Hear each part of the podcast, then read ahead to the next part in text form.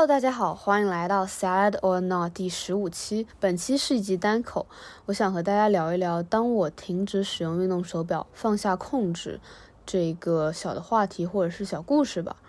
嗯，从一九年到二一年，两年半到三年之间呢，其实我回想起来，每天都有在佩戴运动手表。从一开始的 Fitbit 到现在在用佳明，其实他们给我带来的感受都差不多。我不知道大家用运动手表的需求是什么。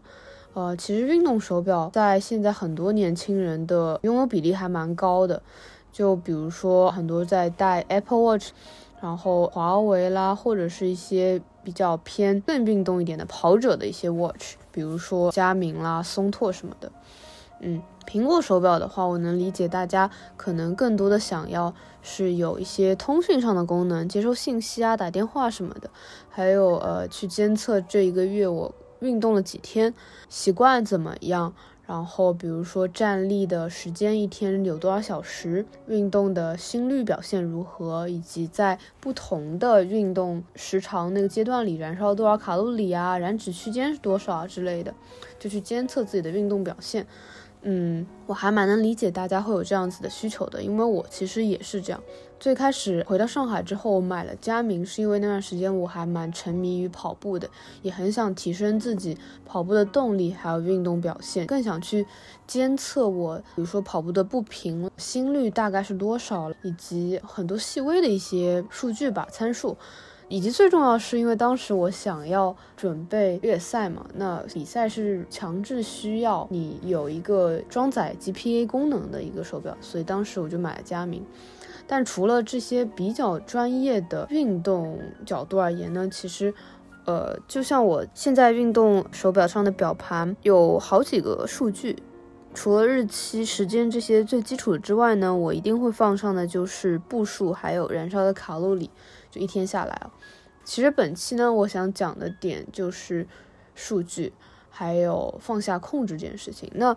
比较典型的，或者是说我想主要谈的点呢，其实也就是这两个功能，就是我会很在意我今天整天燃烧多少卡路里。那其实后来我发现这个点，当我过度在乎的话，其实会潜移默化的影响我的心情。就比如说，我会不时的去 check 我的手表，去看，哎，我今天走了多少步，然后直至中午十二点，比如说，那我燃烧了多少卡路里呢？这之类的，其实潜在的会给我一些隐形的压力吧，就好像我要追着这个数字跑，以及这个数字也许也会对我能吃什么、想吃什么进行一些影响。因为不管是男生还是女生，如果对于自己身材有要求的，可能都会觉得，嗯，那如果想要瘦的话，就吃的比消耗的少。然后，如果你想要保持一个平衡、稳定当下的状态的话，那可能你是摄入的和消耗的是一样，就差不多就 OK 了。那如果吃的比消耗的多的话，那你可能会变重。这样一个很基础的一个数学的科学的。也许没有那么科学，但是我们会去坚信它是科学的一个个计算公式和原理吧。那其实我也一直会相信它。嗯，先不去讨论它这个概念、这个算术是不是完全正确、无懈可击。嗯，我觉得我还是会潜移默化的去把它作为一个引导我日常行为的一个一个公式吧。那进而呢，我就会去把运动手表给我的数据当做一个参考，还蛮会去相信它的。对，就好像这些数据会给我一些安全感，就是我看到它了，我好像就能够控制我的行为不超出限制。就比如说，如果我今天消耗了多少大卡，那我就知道，OK，我我吃这些东西我就不会胖。那如果我今天消耗的多了，我可能可以多吃点啊。那我今天消耗少了，那我，呃，可能要需要少吃点，或者是我吃多了，我觉得 OK，我可能会有几率变胖之类的。它好像是一个很明确的、很清晰的一个概念，让我觉得我对事物有控制了，我对我的身体的胖瘦，呃，它看起来怎么样，有一个控制了，会给我一些安全感。但是呢，直到近期，因为可能呃穿搭风格上，在有些场合可能我会穿。比较休闲的啊，以及日后可能会穿一些更加啊优雅的，或者是呃正式的衣服。那其实佳明现在的这个运动手表，它蛮大表盘的，然后它 就是很运动，还看起来还蛮中性，甚至有点偏直男的一个手表。其实，在比如说穿小吊带啊、连衣裙啊什么，其实都不太符合那个穿搭嘛，那个场合。对，所以我就最近有买一块新的手表。那那块手表其实有些轻复古的，然后整个风格也和我其他的衣服蛮搭的，就又是一块写着我名字的手表，然后我就买了。上周六呢，我就把它带出去了。呃，行程是这样子：那天早上我先去一家蛮喜欢的咖啡店，参加了他们咖啡杯测的一个活动。那早上就是先吃了点东西，就是不多不少的量，去喝咖啡。中午呢结束之后有一点饿，因为下午会去参加一个朋友办的展览。中午呢我就想说去吃一家 Vegas 或者是一些轻食的店，就因为我平时还蛮喜欢吃这种干干净净的食物的。Anyways，然后去在东湖路附近嘛，然后发现东湖路呃的那个 Vegas 关了，然后就去 Mocha Bros 也是在附近。嗯，坐下来呢，我就点了一个小份的三明治，加上一个南瓜汤。其实我觉得蛮冷的那天，那我就很想有个热的取暖嘛。然后南瓜汤先上了，我就喝了一点，然后觉得嗯，其实没有那么好喝嘛，那我就先喝了几口就放下了，就等着三明治来。然后等了三明治来了之后呢。就真的很好吃，它外皮是那种黑麦的，但是又不会特别硬或者酸的那种，烤的脆脆的。中间馅料最下面一层是一片芝士，然后再是呃一些芥末蛋黄酱，在上面是鸡胸肉，然后再是番茄，然后再是一片呃面包，就觉得很好吃呀，然后就一口一口就吃掉它了。以前如果我带着运动手表的，话，我此刻一定就我不是此刻，就是我吃之前我都会看我的运动手表，我今天消耗了多少？那我面前的食物可能加起来多少？就打个比方吧，那我可能当时一看，诶，我运动手手表已经消耗了半天，可能消耗了九百一千这种，随便说一下。然后，那我面前食物，假设南瓜汤是一百五十卡，三明治是四百卡，加起来是五百五十卡，那我可能是可以吃完的。我吃完，我也就是还是很平衡的一个状态，不会胖也不会瘦，就这样。那我其实就很有安全感，我就会可能即使这个南瓜汤不好喝，我也会把都喝掉。然后即使我没有那么饿，那我可能这个面前的一个三明治，我也会把它吃掉。我这个心态呢，就好像是。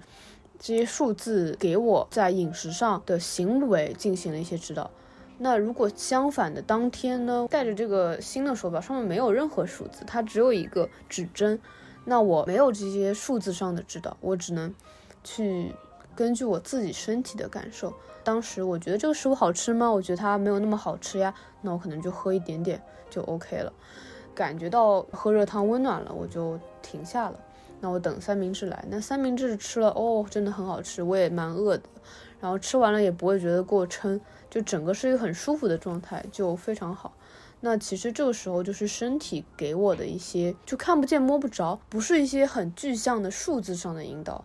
但是它可能是更加真实的、更加本我自我的、更贴合我内心身体感受的一个引导。我的身体告诉我，OK，我想要把这个三明治吃完，是因为我觉得吃完我就差不多饱了，我觉得很舒服，而不是说吃这个会满足我当时的卡路里消耗，或者是吃完会胖不会胖这些点。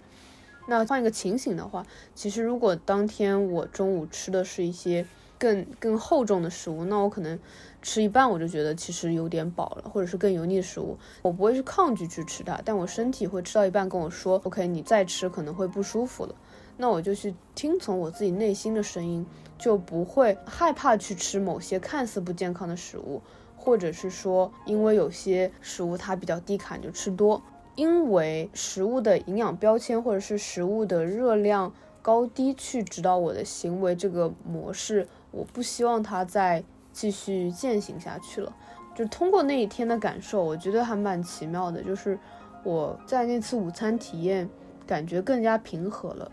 嗯，因为你要去倾听自己的身体的感受，所以我就会倾向于慢慢吃，去感受食物的味道，去感受身体的感觉，去感受哪一刻我需要停下，哪一刻我就是想把食物吃完。这种感受其实还蛮美好的，就对。所以那天不仅是早上、中午，还有下午，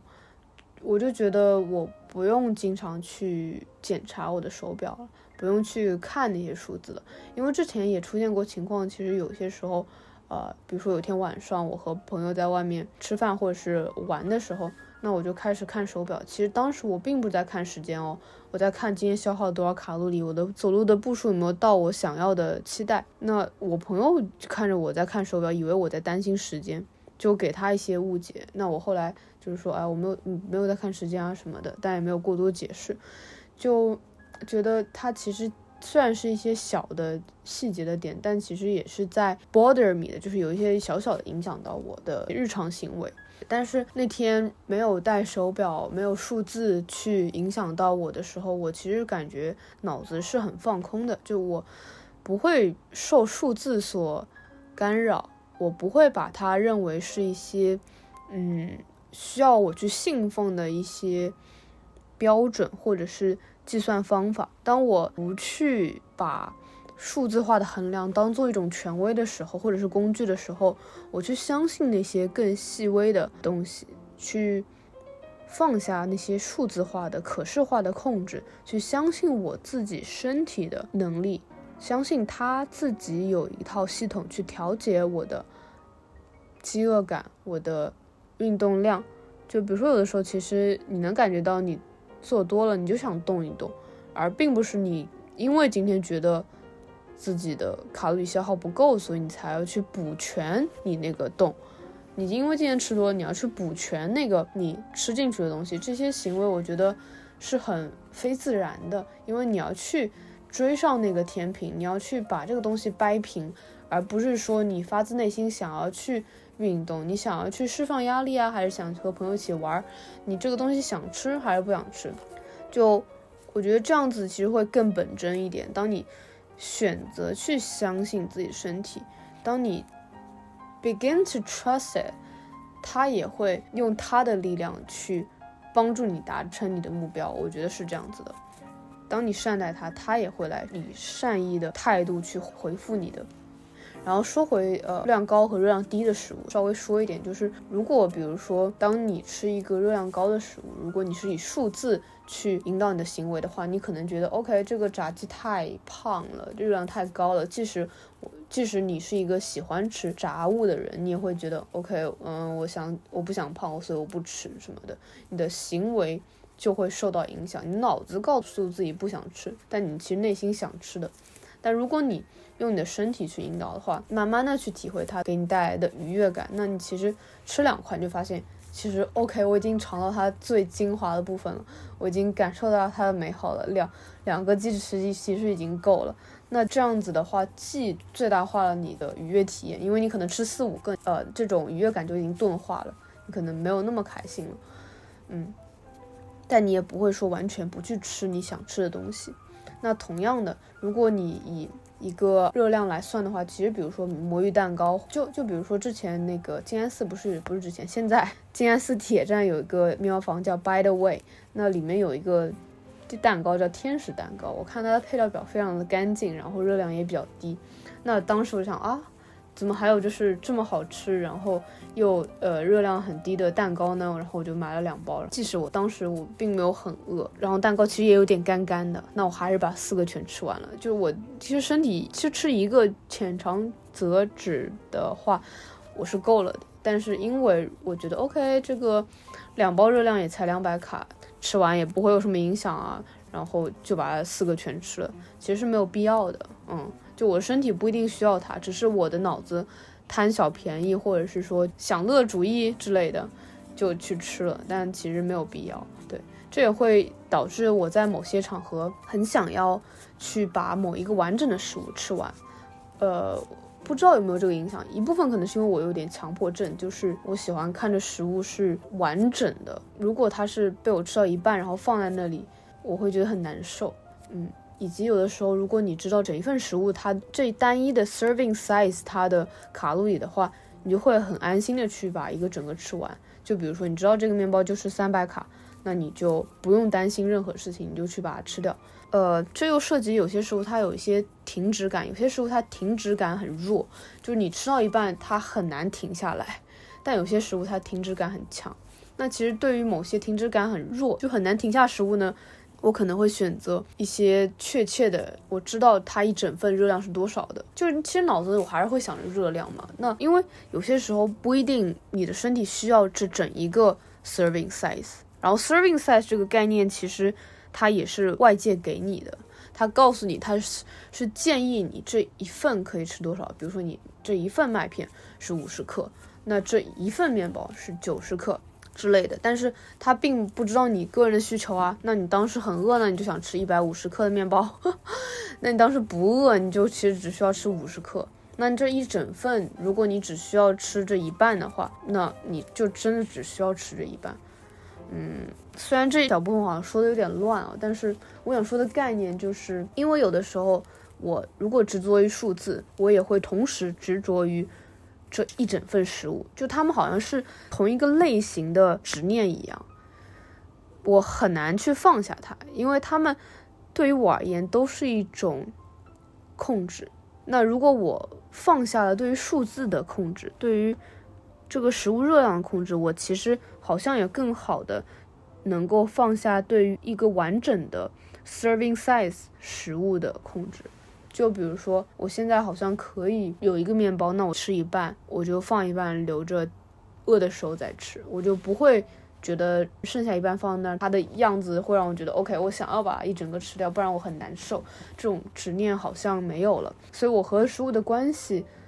好像也不知不觉变得更加平和了。当我决定我想要更加平静的时候，好像我有这种能力去让世界的万物和我的关系更加平静。嗯，可能也有原因，是因为我当下还蛮平静的吧。虽然我现在并没有每天都只戴指针的手表，我运动场合其实还还蛮多的。那种指针手表的话，皮质不太适合。那我现在的手表表盘我还没换成那种只有时间和日期的，所以这些数字还是会经常出现在我的脑子里。嗯，之前我一直相信的一个概念，也是我在大学写作课上老师跟我说的，就是你去学习，你去 learn 一个东西其实并不难，更难的是你去 earn learn 这件事情，你去放下你，你去扔掉你脑子里对于这些的认知。就比如说，我觉得，呃，可能之前有减肥经历的女生都会有一些感同身受吧。就是可能下意识你就知道这一份食物是多少重量，这一份米饭大约是多重，目测你就可以感觉到。然后这一份肉大概是，它是什么肉，瘦肉、肥肉，它大概是多少的热量区间。然后你会很想知道某一个食物它的营养标签上的热量之类的，你会去做很多的计算。对但就是这些概念在我的脑海里已经侵入很长时间了，呃，不能说它会给我带来很大的坏处，但是我也不想它占据我脑子里太多的空间和力量。我还是想把我更多的力量花在我更想做的事情上，而不是那些可能会困扰我日常行为的事情上。嗯。所以我觉得可能也在慢慢的去 unlearn，就是放下对于这些的认知，就下意识的看到一些东西，你不要把它看作是热量，你不要把这个肉看成是蛋白质，你不要把这个薯片看成是脂肪。嗯，当你把这些固有观念，就比如说有些健身人士，因为我也健身，我没有任何鄙视意思，就是有些健身人士会很严苛对于某些食物。但我觉得一方面是 OK 的，因为如果你有健身的需求或者你有比赛需求，这样子的想法是完全完全 OK。你有一些很明确的东西，你想要达成你的目标，你去遵守这些肯定就可以达到，这完全 OK。但我觉得有的时候如果太被这些东西限制的话，你生活其实会丧失掉很多乐趣，然后你也会很容易被这些概念所禁锢住。当你困在这个里面的时候，你无法打开更大的空间和时间去做一些。别的事情，对，就如果我对于吃吃完一份炸鸡耿耿于怀好久的话，那我可能下面两个小时本来我是想和一个朋友玩的，然后我们可以做一些有趣的事，创造一些新鲜的回忆。嗯，那 rather 你可能去懊悔你玩的时候心不在焉，我觉得这反而是更不好的。你抹杀了很多可能性，你也抹杀你的快乐。对于我而言，我觉得我是可以达成，不知道我是不是在说一些鬼话，但是我觉得我可以达成，既可以快乐，既可以创造一些东西，同时我也可以保持我身材上的一些需求吧。就它可能不是像。特别特别严苛的要求，但是至少它能够让我达成我觉得自己看了舒服、我喜欢的身材。对我觉得是可以同时做到的。我也相信大家其实也可以。我因为在小红书上啊什么的社交媒体上看到很多人，他很想变瘦，然后他其实也过得很痛苦啊。那我觉得没有必要。就是虽然我也经历过这些阶段，但我觉得，嗯，加油就可以 get over it，不要被困住。对。Anyways，我觉得尝试一下就是没有那么害怕。当你尝试放下对于数字的执念和让它掌控你的行为的时候，你会觉得很自由。你会觉得，哇，好好多空间被腾出来了。你在忧虑数字的时候，你完全可以去想一些别的事情，去做一些别的事情。我觉得生活体验还是啊，生活体验说大了就是。那一天的体验可能会有一些小小的不同。对我想讲的差不多就是这些。之前有发过一期视频，是讲关于每天要不要量体重的，其实也有相似的概念。那这次的话就讲一下，因为前几天戴非运动手表感到的自由和脑子的放空，让我觉得。我们应该放下对于数字的执着，这些概念或者标准上的控制的话，其实会让我们的人生有一些新的体验。对，差不多是这样啦。啊，我不知道大家有没有能够感同身受的人，或者是你有这样体验吗？也可以跟我在评论区里留言互动一下哦。然后这样让我觉得我的想法不会是太太孤单的、太小众的、太。只有我一个人再去焦虑、再去想的事情。好啦，那这期就到这里。新的一年，我希望自己可以周更。对，就这样。好啦，下次再见，拜拜。